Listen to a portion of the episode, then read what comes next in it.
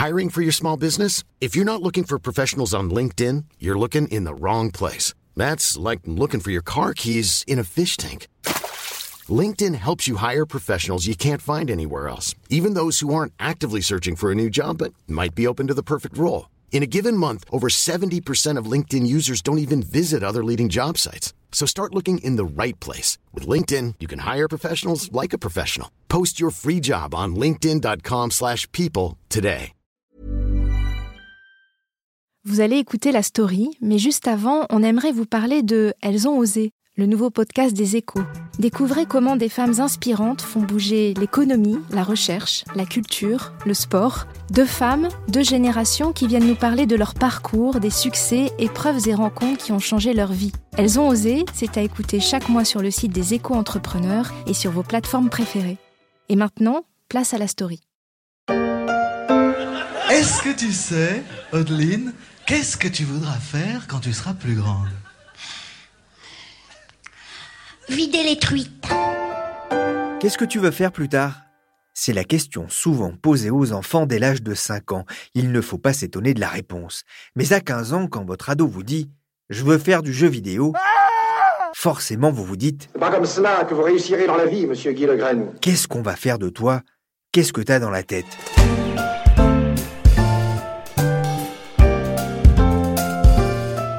Je suis Pierrick Fay, vous écoutez La Story, le podcast d'actualité des échos, et je vais vous expliquer que oui, jouer aux jeux vidéo, ça peut devenir un atout pour votre carrière.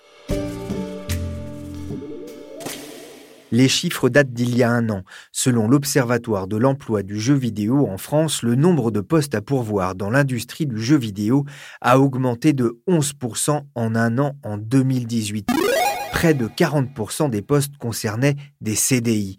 Et pas nécessaire forcément d'être en Île-de-France, même si cette dernière concentre 60% des emplois, puisque les régions Auvergne-Rhône-Alpes et Nouvelle-Aquitaine offrent aussi un bon niveau d'employabilité. Qu'est-ce que vous voulez de vous? Non, ce n'est pas un gros mot. L'employabilité, c'est la capacité d'évoluer de façon autonome à l'intérieur du marché du travail, de façon à réaliser de manière durable par l'emploi le potentiel qu'on a en soi. Bon, ça vous dit pas forcément beaucoup plus. On compte en effet, à fin mars 2019, 572 entreprises dans le tissu industriel français du jeu vidéo, selon l'Association française du jeu vidéo. Des entreprises qui recrutent, comme me l'a confirmé Adriane de Isidoro, journaliste pour les EcoStart. Oui, c'est une industrie qui recrute euh, toujours euh, plus. En tout cas, ces trois dernières années, si on regarde le nombre d'annonces qui a été euh, diffusé en 2018, il y en a eu 30% de plus qu'en 2015. Donc en 2018, il y a eu près de 2000 personnes qui ont été recrutées contre environ euh, voilà 1400 euh, en 2015. Donc oui, on peut dire que c'est une industrie qui recrute et même qui recrute de plus en plus. Quel type de profil? C'est surtout des développeurs hein, qui sont recrutés, mais aussi des infographistes. Ces deux types de métiers tirent vraiment euh, la locomotive de l'emploi dans le gaming vers le haut. Effectivement, les développeurs et les infographistes ont représenté plus de 60% des annonces d'emploi en 2018, selon les chiffres de l'Observatoire de l'emploi du jeu vidéo, contre 5% seulement pour l'activité de testeur. Ubisoft, leader français, est de loin le premier recruteur dans l'industrie, avec près d'une annonce sur 10 en France. Mais Adriane, pourquoi de tels programmes de recrutement? Alors je pense que ça recrute autant parce que euh, ça ne vous a pas échappé, mais le secteur est en pleine croissance. En 2018, le chiffre d'affaires du jeu vidéo était à 4,9 milliards d'euros rien que pour la France et avait euh, augmenté déjà d'à peu près 15%. Donc en fait, il y a une vraie explosion euh, du secteur, une demande de plus en plus forte de la part, je pense, des consommateurs de jouer à des jeux de qualité, la pratique se démocratise. Donc euh, aujourd'hui, euh, quasiment toutes les classes d'âge sont concernées. Il y a quasiment autant de femmes que d'hommes qui jouent aux jeux vidéo via des smartphones, via leurs ordinateurs ou via des consoles. Donc non seulement la pratique du gaming s'est démocratisée dans la plupart des classes d'âge, mais en plus il y a de plus en plus de gens euh, qui jouent également aux jeux vidéo. Donc en fait, ces deux facteurs font que le secteur se porte bien et, et évidemment, par ricochet, embauche de plus en plus. Alors vous parliez un des métiers traditionnels du jeu vidéo, la création, les développeurs, mais on voit aussi émerger un nouveau métier, c'est pro gamer alors, pro gamer, oui, c'est un peu une grande question. C'est un métier effectivement qui émerge un petit peu. On peut pas dire que ce soit un débouché particulièrement fiable d'une certaine façon, parce que pour devenir pro gamer, il faut être extrêmement bon. Donc, ça veut dire avoir des réflexes hors du commun euh, sur des jeux de tir.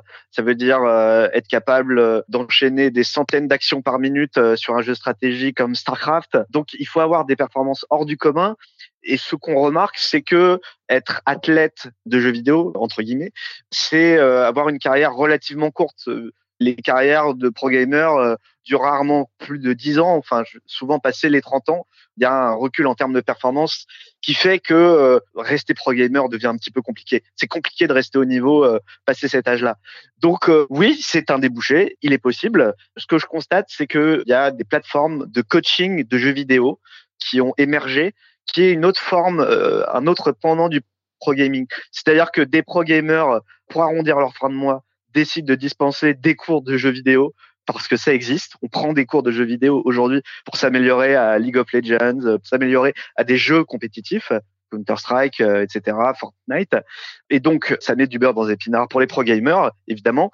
Et puis, bah, quand on n'a plus forcément le niveau, mais qu'on a quand même un capital euh, confiance de la part, enfin, on joue d'une petite notoriété dans, dans, le monde du gaming, bah, on dispense des cours de jeux vidéo et ça peut être des cours euh, qui peuvent être euh, rémunérés 20 euros, 25, 30 euros de l'heure. Euh, ça, ça, dépend du profil qu'on a. Donc, on voit ces deux mamelles quelque part du pro gaming émerger à la fois réussir à gagner des prix dans des tournois en tant que pro gamer et puis à côté aussi des cours de jeux vidéo. L'industrie du jeu vidéo recrute. C'est bon à savoir alors que les lycéens ont jusqu'au 2 avril pour finaliser leur dossier et confirmer leurs vœux sur Parcoursup. Mais les compétences de joueurs n'intéressent pas que les studios de jeux vidéo ou les équipes d'e-sport. En octobre dernier, je me suis rendu à la Paris Games Week à Paris. J'ai eu l'occasion de rencontrer Anna Maria Olsina.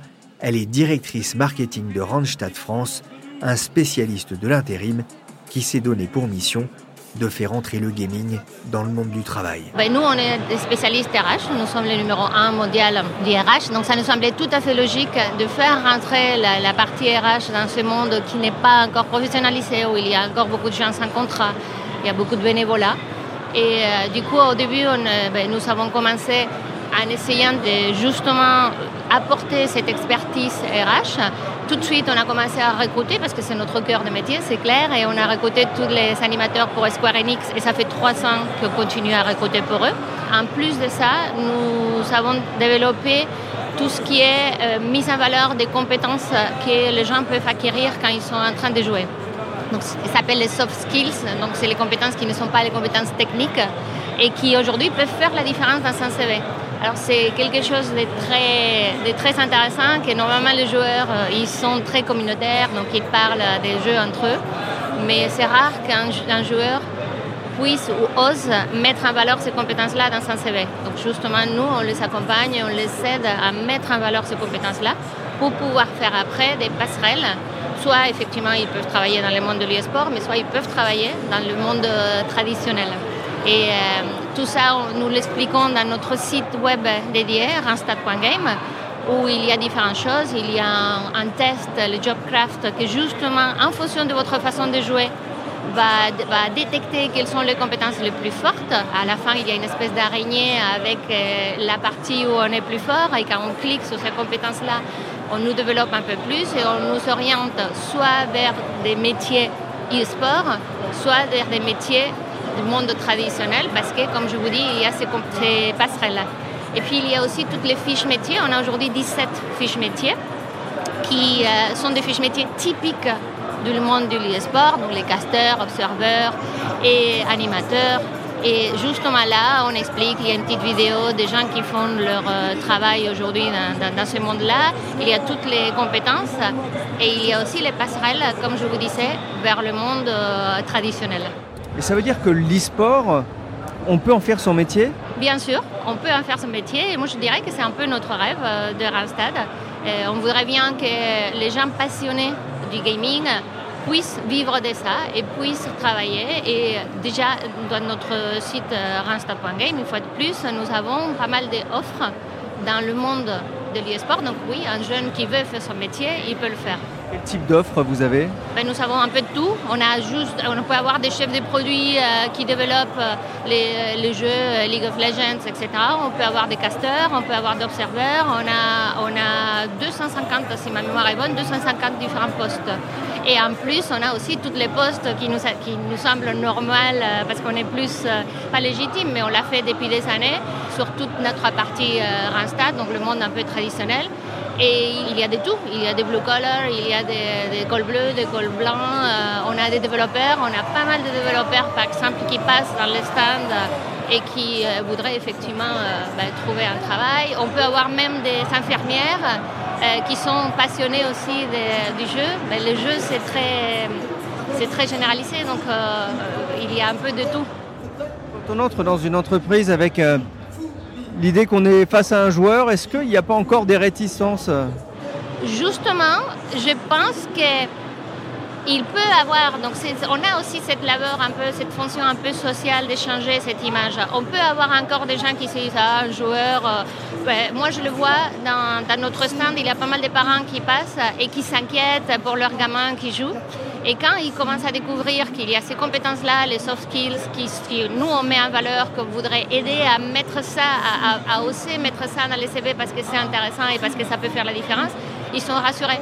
Donc je pense qu'il y a toute une labeur, une fonction d'évangélisation, euh, que ce soit de parents, mais que ce soit aussi des gens qui sont dans les entreprises et même des joueurs pour qu'ils osent mettre ça et qu'ils euh, montrent que ça peut la différence. Je me souviens avoir fait des reportages il y a dix ans autour de ce qu'on appelait alors le sport électronique. J'avais notamment rencontré Bruce Granek, champion du monde sur le jeu de foot FIFA. Il m'avait raconté qu'à l'époque, il gagnait dans des tournois des casques, des souris, des cartes graphiques ou des claviers. Un autre temps. Ainsi, j'ai lu sur le site d'exerto.fr que Johan Sunstein, alias Notail, avait remporté près de 7 millions de dollars dans les compétitions autour du jeu Dota 2. Et sur Fortnite, Bouga, un Brésilien de 16 ans, a remporté la modique somme de 3 millions de dollars. Anna-Maria Olsina, l'e-sport, c'est plus de l'amateurisme. Certainement, euh, l'idée, ça serait de professionnaliser ce monde-là, tout à fait. Et il y a, je dirais, euh, alors 50 ans, 60 ans, euh, le, sport normal, pas l'e-sport, mais le sport, euh, était aussi dans une situation où encore il n'y avait pas de contrats. Moi, je ne dis pas que l'e-sport va arriver à des contrats millionnaires euh, comme euh, dans le foot, par exemple. Mais l'idée, ça serait effectivement de faire des contrats et de faire, de faire en sorte que ce monde-là puisse se professionnaliser et, arriver à être dans, dans, le monde professionnel normal. C'est-à-dire que les équipes aujourd'hui qui participent à des tournois, on, voit qu'il y a des équipes qui ont été créées euh, par des euh, distributeurs, par des fabricants de PC par exemple. Ils ont des contrats aujourd'hui? Je pense que oui. Quand, ce sont des grandes entreprises qui sont derrière, bien sûr, parce qu'on ne va pas rentrer dans des, dans des choses euh, illégales. Après, il y a pas mal de gens effectivement qui travaillent en bénévolat. mais c'est plus les animateurs. Il y a un avenir Vous, vous pensez que l'e-sport a de l'avenir, qu'on n'est pas seulement dans un effet de mode lié au développement de certains jeux? Ah, pour moi, ce n'est pas du tout un effet de mode et ça a certainement de l'avenir. Et même si on commence vraiment à, à faire prendre conscience qu'on peut vivre de ces métiers-là et que, bon, c'est vrai que les périodes sont plus courtes. Normalement, un joueur a 25 ans, 28 ans, 30 ans, euh, et donc euh, c'est bien de savoir aussi qu'on peut faire des passerelles et qu'on peut continuer, la carrière ne finit pas là, et on peut continuer tout en, en gardant son aspect euh, passion et continuer à jouer. Donc oui, pour moi, c'est un monde qui a plein d'avenir. Et c'est justement, je pense, la fonction des sociétés comme la nôtre de les aider à, aller plus loin et à faire en sorte que, le monde se professionnalise, que l'e-sport se professionnalise plus. Si vos enfants viennent vous voir en disant Maman, euh, je veux faire euh, e-sportif euh, dans Fortnite ou FIFA, vous dites quoi? Ah, mais Je serais ravie. en plus, j'ai toutes les, les, informations pour leur dire Bon, tu es fort sur ça, tu es fort sur cette compétence-là, donc fonce, développe encore plus parce qu'effectivement, tu pourras faire ça et dans un futur, tu pourrais même passer, faire un autre, un autre type de, job. Donc moi, je les encourage à gérer. Le monde des recruteurs s'intéresse donc aux jeux vidéo. On l'a vu, l'industrie du secteur recrute énormément, en France et à l'étranger. Mais le jeu vidéo peut aussi servir pour attirer vers les entreprises des jeunes talents. C'est ce que l'on appelle la gamification dans le recrutement, ou en bon français, le recruitainment. Un mot un peu barbare. J'ai donc décidé de demander des précisions à Aude Barral. Elle est cofondatrice de Coding Game, une start-up spécialisée dans le recrutement de développeurs. Alors, le recruitment, c'est euh, d'utiliser des mécanismes propres aux jeux vidéo pour euh, moderniser les euh, techniques de recrutement actuelles et notamment Là, on parle euh, des métiers du développement qui sont euh, des nouveaux métiers pour lesquels le marché est très en tension. Ça permet de, aux entreprises d'utiliser euh, les mécanismes du jeu pour séduire les candidats qui sont un peu difficiles à convaincre. justement, quel est l'objectif? Ben, L'objectif, c'est de ludifier un peu le process de recrutement. Donc, chez Coding Game, nous, on est spécialisé dans l'accompagnement des entreprises qui recherchent des talents en informatique, donc des développeurs, et pour euh, leur permettre de euh, imaginer des process de recrutement basés sur des jeux. Donc on crée euh, des jeux de programmation à travers lesquels les programmeurs, candidats à un emploi, peuvent démontrer leurs compétences. Donc on leur demande de programmer. C'est comme un jeu vidéo pour lequel on n'a pas de manette. Il faut vraiment coder pour interagir avec le jeu. Et de là, on sort des indicateurs de performance, de compétences qui vont servir au, choix de recrutement. C'est une façon intéressante d'attirer, vous disiez, des développeurs et notamment de parler à, cette génération finalement qui a grandi avec le jeu vidéo et qui se retrouve aujourd'hui sur le marché du travail? Exactement, les millennials sont très sensibles euh, à l'univers jeu vidéo euh, et à tout ce qui va permettre, euh, on va dire, de désacraliser un peu le monde du travail. Les frontières maintenant sont floues finalement entre les loisirs et le professionnel. Et typiquement pour les développeurs, qui sont souvent des gamers, arriver dans un processus de recrutement auprès d'une entreprise qui met en avant un jeu avec une mise en situation, c'est tout de suite plus excitant qu'un process avec des entretiens un peu poussiéreux qui va les rebuter. Vous dites aussi, ça permet de réduire le stress? Exactement. Donc c'est vrai que la gamification a plein d'atouts, et notamment quand on est candidat et qu'on est engagé dans un jeu, dans le cadre d'un recrutement, on oublie tout ce qui est protocole, et ça permet vraiment que les gens se détendent et qu'ils montrent ce qu'ils savent faire, euh, et derrière de dégager euh, finalement des potentiels qu'ils peuvent avoir. C'est vrai que parfois pour rentrer dans une grande entreprise, c'est le parcours du combattant. On ne compte plus les entretiens avec le N plus 1, le N plus 2, le N plus 3, la DRH, euh, je sais pas, peut-être le responsable de la cantine pour savoir ce qu'on aime manger. Euh, est-ce que c'est aussi une façon de démocratiser justement l'accès au monde de, l'entreprise? Oui, alors ce qu'on aime à dire euh, chez Coding Game, c'est que dans ces métiers du développement qui sont très recherchés et pour lesquels on n'a pas assez de candidats, il faut que les entreprises puissent élargir leurs critères de recrutement, aller vers des candidats qui, euh, sur le papier, en tout cas en termes de CV, sont pas forcément les plus remarqués. Ils n'ont pas forcément le bac, par exemple. Exactement, ils n'ont pas forcément le bac, voire même un diplôme, voire même ils sont en reconversion professionnelle. C'est là où aussi on trouve, et heureusement c'est là où on trouve des talents et on aide les entreprises à mettre le doigt sur ces talents-là à travers des process de gamification euh, très ludiques et où les gens vont mettre en valeur leurs compétences. Alors quel type de jeu justement vous, vous imaginez? Ben, On imagine des jeux, c'est un concept totalement unique hein, parce qu'on crée les jeux euh, de A à Z. On imagine euh, des jeux souvent basés sur de l'intelligence artificielle. Donc je sais pas, pour parler d'un StarCraft par exemple que tout le monde peut connaître. Ben là, il va falloir coder l'intelligence artificielle qui va permettre euh, aux armées euh, d'aller euh, se battre les unes contre les autres. C'est vraiment un, un travail de réflexion pour le joueur et c'est super immersif. At OG, we've built our legacy on core values our determination, our loyalty towards one another and our fans, and most importantly, the strength of our friendship. Détermination, loyauté envers les fans et l'équipe et leur lien d'amitié. Voilà, ce sont les valeurs d'une équipe de joueurs de Counter-Strike hein, que l'on peut entendre sur le site de l'équipe. Le jeu vidéo ne se pratique plus seulement en solitaire, c'est aussi de plus en plus une discipline où l'on joue en équipe, en coopération. C'est intéressant pour un recruteur? Bien sûr, parce que quand on est euh, dans le cadre d'un recrutement, euh, notamment pour un développeur, on n'est pas seulement sur de la compétence technique individuelle, on va aussi euh, chercher à étudier les savoir-être, la capacité de travailler en équipe, d'interagir dans une team. Et finalement, le, concept du jeu vidéo et le cadre permet de voir les dynamiques qui se créent entre les joueurs. Et ça, c'est très intéressant à observer. Quelles sont les compétences qui intéressent le, plus vos clients? Au tout début, et c'est vrai, le client va être très à cheval sur mesurer la compétence technique d'un développeur. Comme comme je le disais, c'est compliqué sur un CV de, savoir si quelqu'un sait coder ou pas. Donc là, euh, c'est le critère numéro un. Mais au-delà de ça, et de plus en plus, on sort un peu du carcan, euh, le développeur euh, geek enfermé dans sa cave à coder.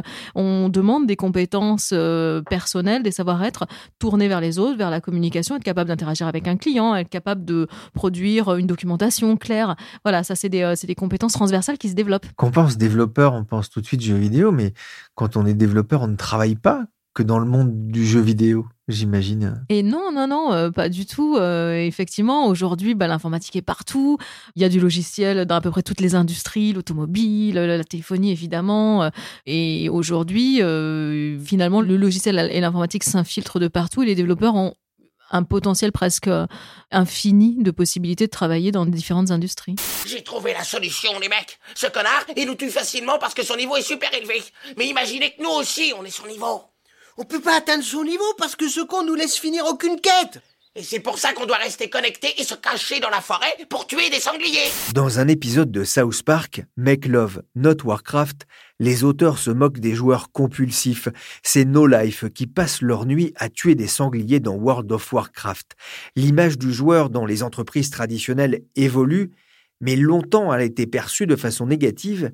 Qu'est-ce que le recruitainment peut apporter aux entreprises, Aude Barral Mais oui, alors euh, c'est vrai que le gamer euh, qui passe ses nuits sur un jeu peut être un peu stigmatisé, mais pour autant, les entreprises qui se tournent aujourd'hui vers la gamification pour leur recrutement cherchent à donner euh, une image différente de leur marque employeur. Donc ce terme est vraiment très important aujourd'hui dans les ressources humaines, qui est finalement la représentation qu'ont euh, des futurs candidats euh, d'une entreprise et voir s'ils auraient euh, des valeurs en accord avec cette entreprise-là, s'ils auraient envie d'aller y travailler. Et une entreprise qui va montrer ce côté technophile, proche du jeu, proche aussi d'un aspect plus ludique, qui fait vraiment partie d'ailleurs du métier de développeur, eh bien euh, c'est très positif. Aude vous avez créé euh, Coding Game en, en 2014 avec Frédéric Desmoulins et Nicolas Vous êtes spécialisé dans le recrutement de développeurs. C'est- un marché important? Oui, c'est un marché important. Aujourd'hui, il y a une tension euh, très forte hein, sur le secteur du recrutement euh, dans les métiers euh, du développement. La Commission européenne estime que dans les cinq prochaines années, on a plus de 200 000 postes qui ne seront pas pourvus.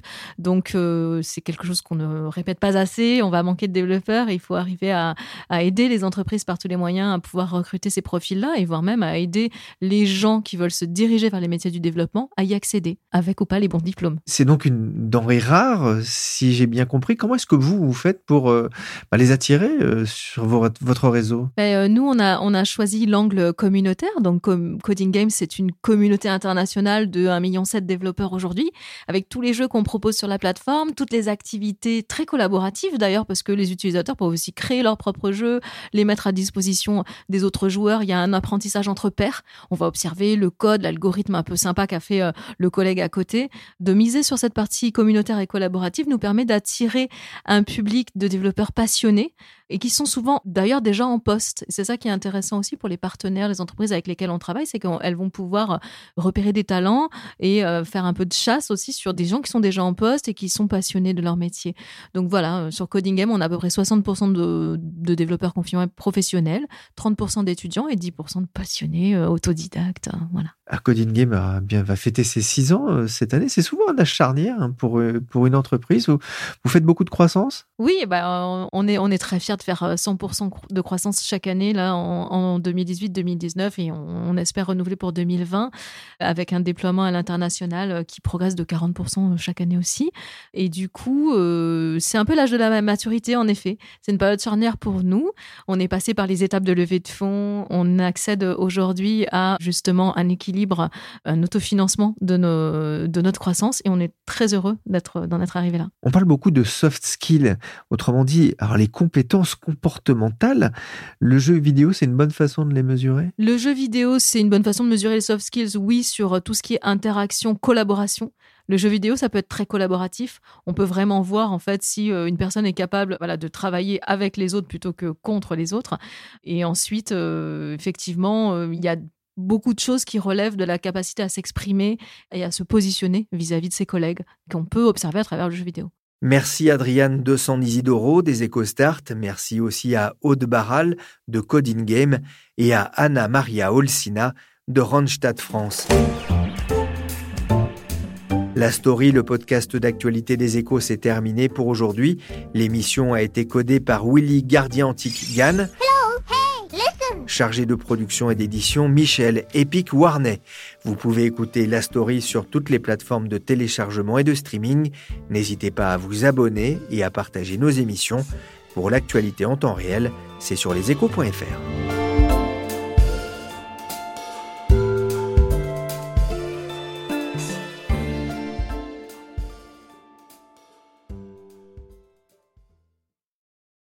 Vous avez aimé cet épisode de la story?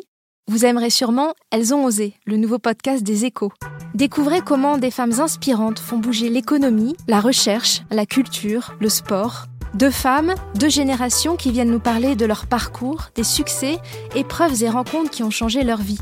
Elles ont osé, c'est à écouter chaque mois sur le site des échos entrepreneurs et sur vos plateformes préférées.